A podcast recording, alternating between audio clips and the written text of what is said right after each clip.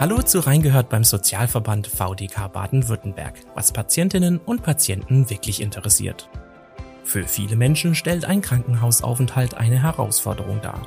Man fühlt sich ausgeliefert, die unbekannte Zimmernachbarin geht auf die Nerven, das Essen ist gewöhnungsbedürftig und das Bett unbequem. Ganz zu schweigen von den Sorgen, die die bevorstehende OP einem bereitet. Für Menschen mit einer Demenzerkrankung stellt sich die Herausforderung noch ganz anders dar. Ein Aufenthalt in einer nicht gewohnten Umgebung kann sie völlig aus der Bahn werfen. Wie gehen Krankenhäuser mit an Demenz erkrankten Patientinnen und Patienten um und was können Angehörige tun, um zu helfen? Diese und mehr Fragen beantwortet uns VTK-Patientenberaterin Greta Schuler in dieser Folge.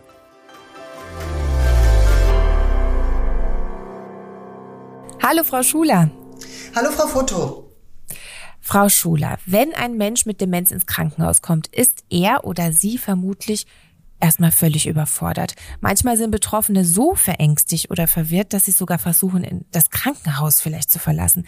Können Sie uns die Situation schildern, in der sich so ein Mensch befindet? Wie sieht diese Überforderung aus? Was fühlt sie oder er und welche Ängste sind das, unter denen Betroffene leiden? Ich würde ganz, ganz kurz mal vorab klären, von was ich rede, wenn ich von Menschen mit Demenz oder von Menschen mit einer kognitiven Störung spreche, jetzt in unserem Podcast.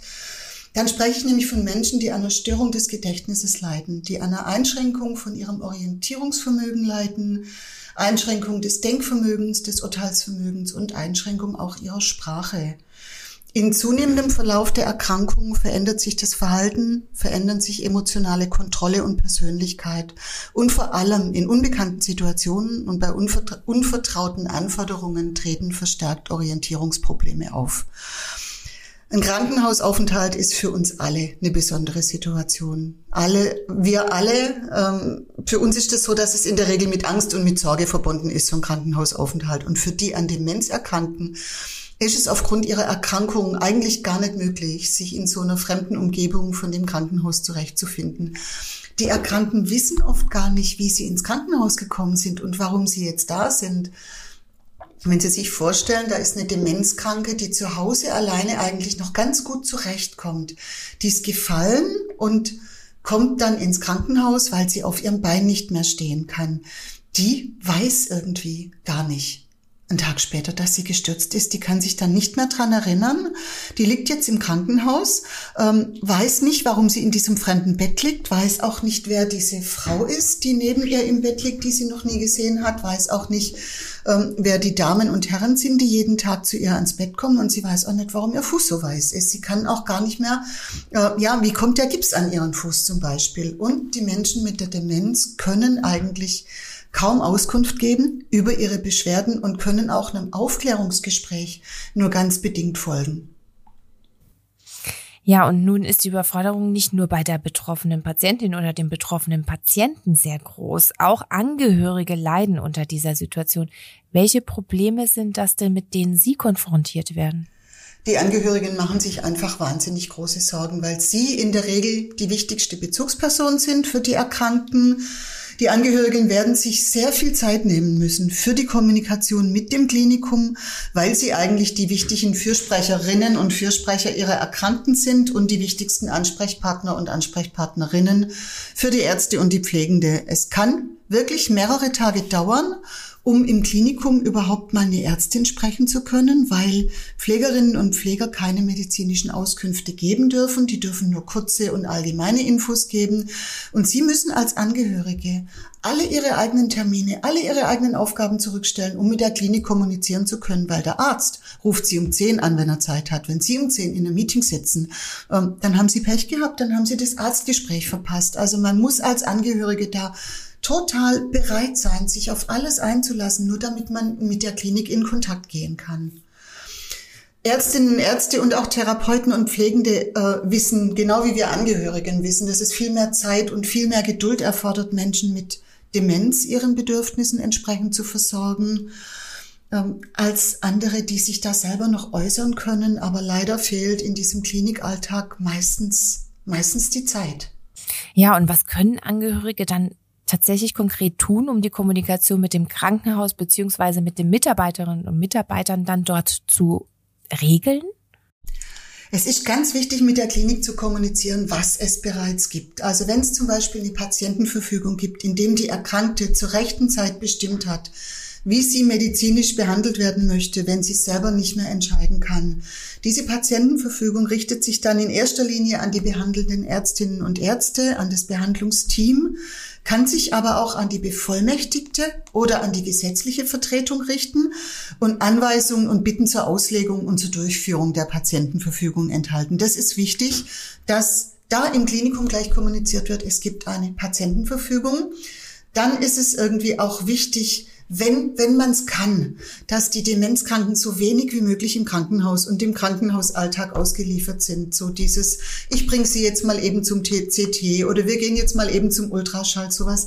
Wenn es möglich ist, vor dem Aufenthalt im Krankenhaus Untersuchungen zu machen, die man ambulant machen kann, vielleicht sogar beim Internisten, beim Hausarzt, damit die Menschen mit Demenz so wenig wie möglich Zeit im Krankenhaus verbringen müssen, weil das heißt einfach auch, wir haben Corona ähm, immer noch, dass es irgendwie eingeschränkte Zeiten gibt, wo man ins Krankenhaus kann und die, ähm, ja, wenn man die, die Untersuchungen im Vorfeld machen kann, dann ist einfach schon mal viel passiert ähm, wo die Menschen im, Krank äh, im Krankenhaus nicht alleine sind. Das ist auch wichtig, dem Krankenhaus mitzuteilen, ob es Vollmachten gibt welche Vollmachten es gibt, also ob es zum Beispiel eine Generalvollmacht gibt oder ob die an Demenz erkrankte Person einen rechtlichen Betreuer hat.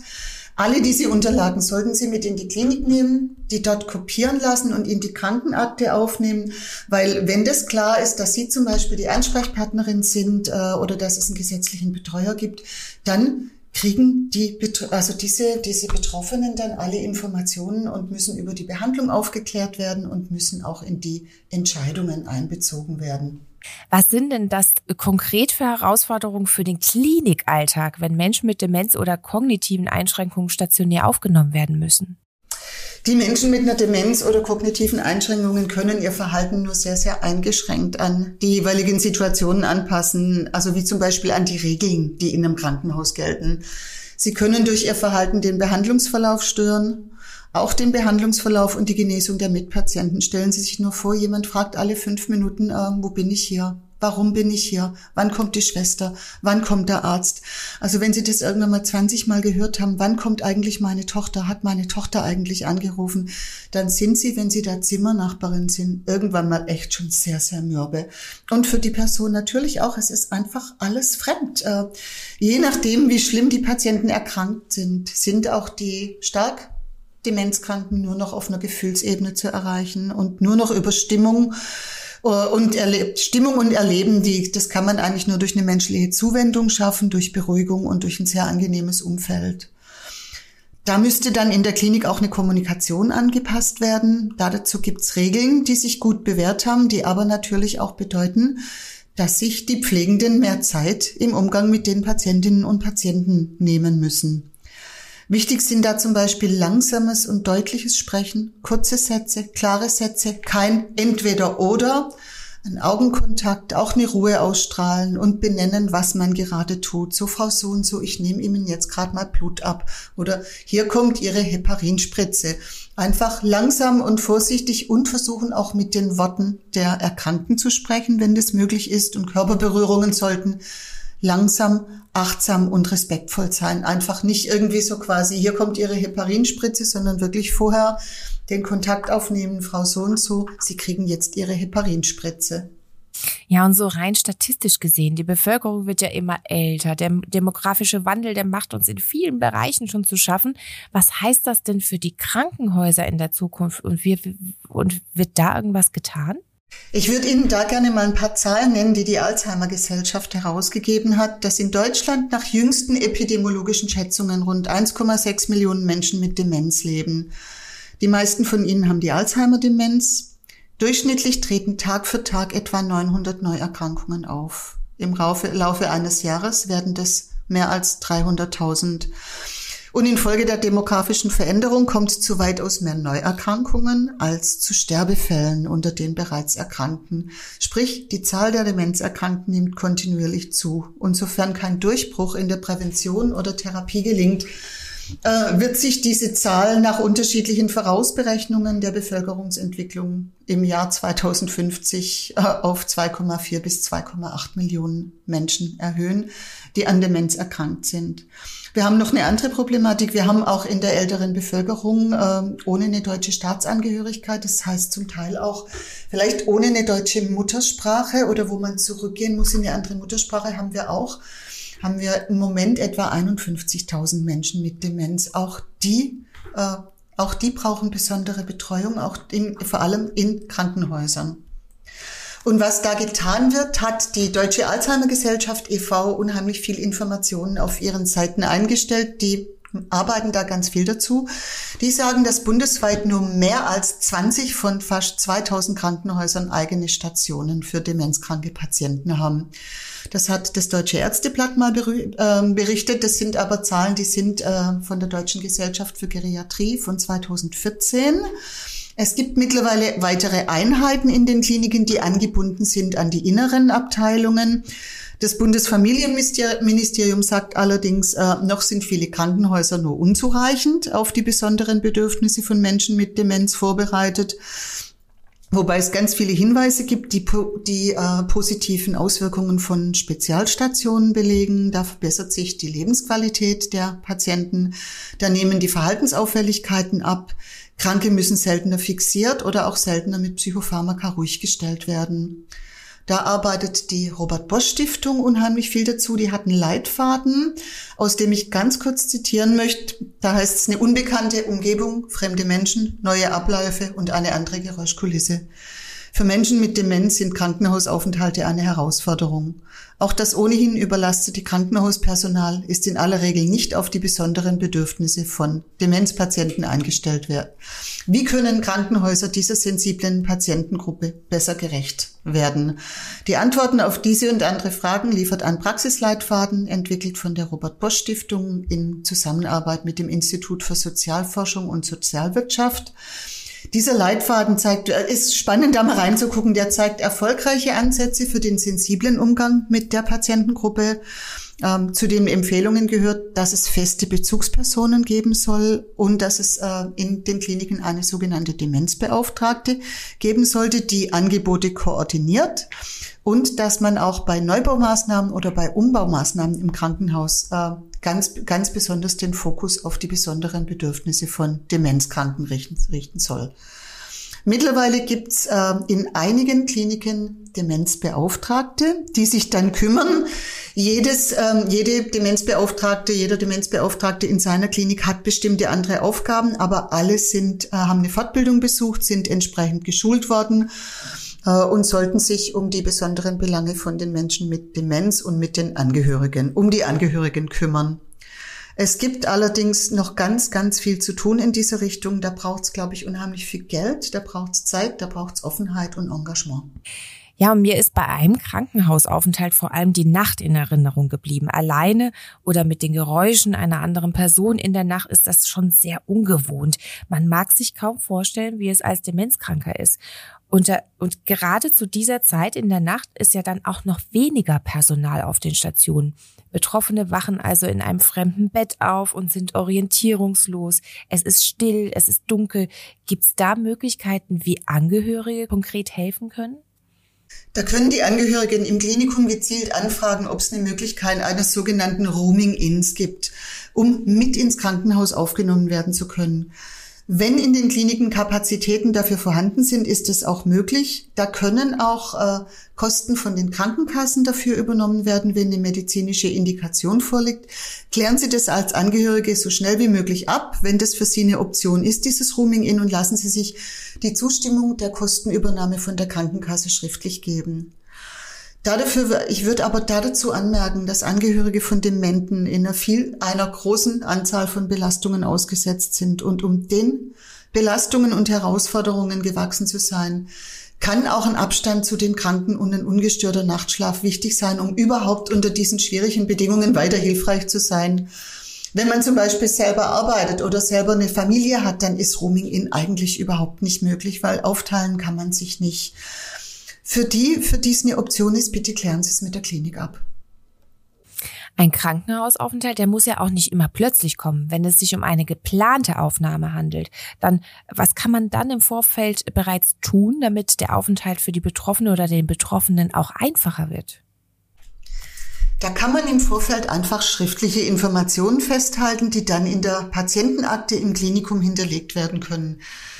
Das sind sogenannte Informationsbögen. Dazu gibt es Vordrucke von der Deutschen Krankenhausgesellschaft und von der Deutschen Alzheimer Gesellschaft. Die haben das entwickelt. Ansonsten ist es wichtig, alle erforderlichen Unterlagen bereitzuhalten und für sich selber zu Hause genau die gleichen Unterlagen in Kopie haben, dass sie genau das Gleiche haben wie das Klinikum auch.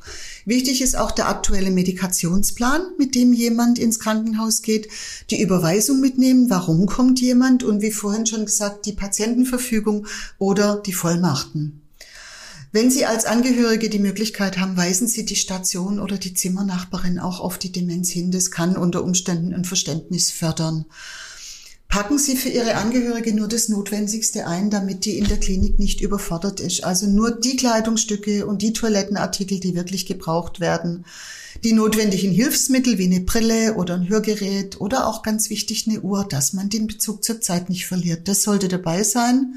Und vielleicht noch ein Foto der Familie oder irgendwas, was ähm, was die, die Betroffenen gerne machen, das Material für eine gewohnte Beschäftigung. Ich habe an eine demenzerkrankte Mutter von einer Freundin von mir, die malt ganz viel. Die hat das Malen wieder für sich entdeckt. Da kommt dann also immer, wenn die irgendwo ist oder wenn die irgendwo warten muss, wird das Malbuch mitgenommen und die Buntstifte.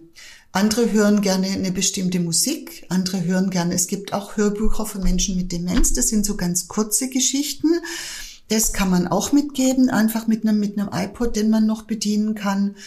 Also geben Sie das Gerät mit und wenn es jetzt kein Notfall ist äh, und im Vorfeld bekannt ist, dass es zu einem stationären Klinikaufenthalt kommen kann, könnte man auch zielgerecht suchen. Es gibt sogenannte demenzsensible Krankenhäuser oder es gibt spezialisierte Krankenhäuser, Menschen mit einer Spezialstation, dann kann man da ganz gezielt einfach mal nachfragen. Ja, und Sie haben gerade von einem Informationsbogen gesprochen. Was ist das denn genau? Also was ist darunter zu verstehen und wie konkret kann dieser weiterhelfen?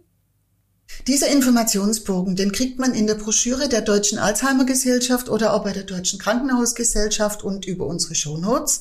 Da finden Sie, äh, da können Sie alle wichtigen Informationen den Kranken betreffend eintragen. Das sind quasi zwei Seiten. Da ist dann übersichtlich alles aufgeführt. Es geht vom Namen, Adresse, des Betroffenen und auch der Angehörigen, rechtliche Betreuung, Hinweis auf Patientenverfügung und auf Vorsorgevollmacht, auch den Hinweis, wann man zum Beispiel die rechtliche Betreuung oder die Angehörige gut telefonisch erreichen kann. Da tragen Sie ein, wann Sie eine Kontaktaufnahme wünschen. Zum Beispiel, wenn äh, Ihre Mutter zunehmend unruhiger wird oder wenn sie nicht kooperiert, die Medikamente nicht nimmt, wenn Schutzmaßnahmen eingeleitet werden müssen, wenn es Probleme überhaupt mit Essen oder Trinken gibt, da können Sie ganz gezielt angaben, dann möchte ich angerufen werden, weil es wohnen nicht alle um die Ecke. Es müssen ja alle unter Umständen auch sicherstellen, ich kann da und da ins Klinikum kommen und das und das abzuklären. Es wird auch eingetragen, was wichtig im Kontakt mit dem Kranken ist. Es kann die Muttersprache sein, ähm, es kann ein Dialekt sein, Religion, andere bedeutsame Dinge. Es können Einschränkungen notiert werden wie Sehen, Hören, Sprachverständnis, Sprechfähigkeit. Es können Gewohnheiten benannt werden, die auch total wichtig sind. Das denkt man manchmal gar nicht. Zum Beispiel, dass jemand beim Frühstück zuerst den Tee und dann das Brot. Nie umgekehrt. Ruhepausen gibt's immer zur selben Zeit, also ein Mittagsschlaf oder es gibt ein persönliches Ritual zum Schlafengehen.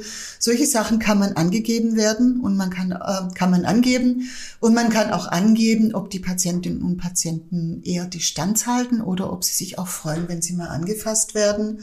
Man kann ankreuzen, ob die Betroffenen essen und trinken erkennen, ob sie selbstständig essen und trinken können, ob sie dabei Assistenz brauchen, ob sie Unverträglichkeiten haben, ob es Sachen gibt, die die überhaupt nicht mögen. Weitere Sparten, wo man was anmerken kann, ist Ruhe und Schlafen, Körperpflege, Ankleiden, Auskleiden und benötigte Hilfsmittel. Ähm, wenn Sie das im Vorfeld ausfüllen, dann sind auf diesen Doppelseiten die wichtigsten Informationen für die Station auffindbar. Oder wenn, die wenn Sie sich die Unterstützung in der Klinik mit mehreren Freundinnen und Freunden oder mit der Familie teilen, dann sollten alle so einen Informationsbogen haben, dass einfach alle wissen, das ist das, was die Angehörige eigentlich gerne möchte, weil die sich vielleicht gar nicht mehr verständlich machen kann. Ja, und es ist ja nicht nur die Frage, wie kommuniziere ich, sondern auch mit wem sollte ich kommunizieren? Wer ist denn genau zuständig im Krankenhaus? An wen sollten sich Angehörige oder Betroffene am besten wenden, wenn es zu Problemen kommt oder aber auch zur Vorbereitung eines Krankenhausaufenthaltes? Sie sollten sich auf alle Fälle an die Station wenden, wo die betroffene Person liegt. Das sollte das medizinische Personal den bevollmächtigten Personen Auskunft über den Gesundheitszustand und die weitere Behandlung geben und aber auch auf Veränderungen im Zustand oder auf Besonderheiten in der Pflege hinweisen. Dann habe ich Mitarbeiterinnen und Mitarbeiter des sogenannten Kliniksozialdienstes äh, oder Überleitungsmanagementes, Entlassmanagements, die mit ihrer Beratung zum Pflegegrad zum Beispiel oder zum Verlegen in eine Reha-Klinik unterstützen können. Wenn es Unstimmigkeiten gibt, versuchen Sie es wirklich immer erst mit, direkt mit der Station zu klären. Wenn das überhaupt nicht möglich ist, dann haben Kliniken entweder einen sogenannten Patientenfürsprecher oder ein Beschwerde- oder Qualitätsmanagement, an das man sich wenden kann mit Unzufriedenheiten, Fragen, Beschwerden. Ja, und oft ist jemand für die demenzerkrankte Person da und kann den Krankenhausaufenthalt auch unterstützen. Doch was ist, wenn tatsächlich keine Angehörigen vorhanden sind? Das ist eine große Herausforderung für die Kliniken und für die Teams auf den Stationen. Mittlerweile lassen allerdings immer mehr Kliniken aufgrund der steigenden Zahl an Demenzpatienten ihr Personal schulen und richten sogenannte gerontopsychiatrische Stationen ein. Manche Kliniken arbeiten auch mit Ehrenamtlichen zusammen. Da kennt man vielleicht die Ehrenamtlichen der katholischen oder evangelischen Krankenhaushilfe. Also bei uns heißen die, glaube ich, grüne Damen. Mittlerweile gibt es auch grüne Herren. Die sind in den Kliniken, die sind, die helfen dann oft Patienten während einem Krankenhausaufenthalt zu begleiten. Die gehen mit zu Untersuchungen, die lenken ab durch Gespräche, machen kleine Beschäftigungsangebote oder sind einfach auch mal einen halben Tag für jemand da und begleiten jemand wirklich den ganzen Tag mit. Äh, wenn jemand an Demenz erkrankt ist und äh, alleine ist, in einer Einrichtung, in einem Heim oder im betreuten Wohnen lebt und keine Angehörigen hat, dann guckt eigentlich, wenn es irgendwie planbar ist, die Einrichtung, wo es ein Klinikum gibt mit einer Geriatrie oder mit einer Gerontopsychiatrie oder ein demenzsensibles Klinikum. Also da, wenn geguckt werden kann, dann machen das eigentlich auch die Einrichtungen. Neben dem Krankenhausaufenthalt gibt es sicherlich auch bei der Entlassung aus dem Krankenhaus spezielle Anforderungen für Menschen mit Demenz. Vielleicht bräuchten wir hier einen extra Podcast, um alles anzubringen, aber können Sie uns dennoch die wichtigsten Dinge nochmal in aller Kürze zusammenfassen?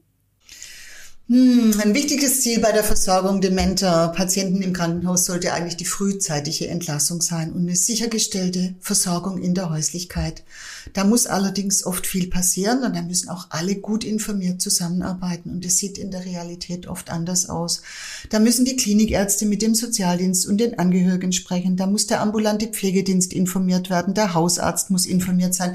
Also das ist ein ziemlich, das ist ein Puzzlespiel, um zu gucken, äh, mit der neuen Einschränkung, die jetzt der Demenzkranke hat, wenn er eine hat, wie sieht's denn dann zu Hause aus und was muss da alles passieren? Ähm, wenn es Angehörige gibt, ist es total wichtig, dass die ähm, in die Entlassung so früh wie möglich in dieses Entlassmanagement mit einbezogen werden, da die Demenzkranken oder die, wo am Anfang stehen mit kognitiven Einschränkungen, die können in der Regel nicht mithelfen und haben eine eigene Einschätzung, wie ihre Rückkehr in die Häuslichkeit aussehen kann. Es ist wichtig, da wirklich die Angehörigen mit einzubeziehen. Äh, man muss gucken, ist eine gute Versorgung in der eigenen Häuslichkeit möglich? Ist die Betreuung möglich? Ist die Pflege möglich?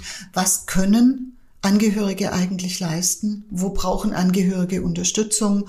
Oder man muss von der Klinik aus schon nach speziellen Heimen gucken, die vielleicht einen Wohnbereich für Demenzkranke haben.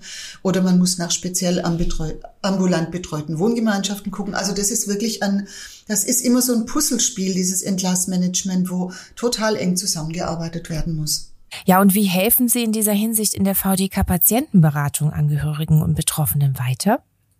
Wir helfen in der Regel eigentlich den Angehörigen, da die Betroffenen uns meistens nicht mehr kontaktieren können. Und da geht's dann um ganz unterschiedliche Fragen. Das sind so wirklich die Fragen, wie geht's mit meiner Mutter weiter? Wie kommt mein Onkel nach Hause? Was kommt eigentlich auf ihn zu? Wie können wir das Ganze bezahlen? Da geht's um Kostenübernahmen. Was zahlt eigentlich die Pflegekasse? Was zahlt die Krankenkasse? Oder manchmal fragen die Menschen einfach nur, wo kriege ich denn eine Beratungsstelle? Wo wird mir denn irgendwie weitergeholfen? Wo finde ich hilfreiche Adressen? Ähm, oder welche AAL, welche alltagsunterstützenden Lösungen bei Demenz kommen eigentlich in Frage? Ich sage das deshalb, die, diese, ähm, diese Problematik der Demenz war vorher da. Es ist nur so, dass sich eine Verwirrung nach einer Operation oder nach einem Krankenhausaufenthalt, dass dann eine Demenz einfach nochmal verstärkt, dass die Leute verstärkt orientierungslos zurückkommen. Da ist es dann schon sinnvoll, wenn man nach solchen alltagsunterstützenden Lösungen suchen kann.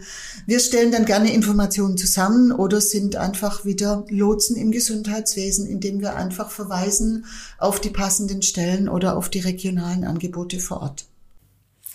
Vielen Dank, Greta Schuler, dass Sie heute bei uns waren und diese wichtigen Fragen beantwortet haben. Und auch vielen Dank, dass Sie uns als Hörerinnen und Hörer während diesem Gespräch begleitet haben. Weitere Informationen und Kontaktmöglichkeiten zur VDK Patientenberatung gibt es in den Show Notes dieser Episode. Bis zum nächsten Mal, bleiben Sie gesund und tschüss. Das war Reingehört beim Sozialverband VDK Baden-Württemberg, was Patientinnen und Patienten wirklich interessiert. Falls Sie Feedback oder Anregungen zu diesem Podcast haben, dann schreiben Sie uns einfach eine E-Mail an feedback@vdk.de. Mehr Informationen zum Sozialverband VDK Baden-Württemberg und unserem heutigen Thema gibt es in den Show Notes dieser Episode. Wenn Ihnen der Podcast gefällt, dann abonnieren Sie ihn gerne kostenlos. Natürlich freuen wir uns auch auf eine positive Bewertung von Ihnen. Und damit tschüss, bis zur nächsten Folge.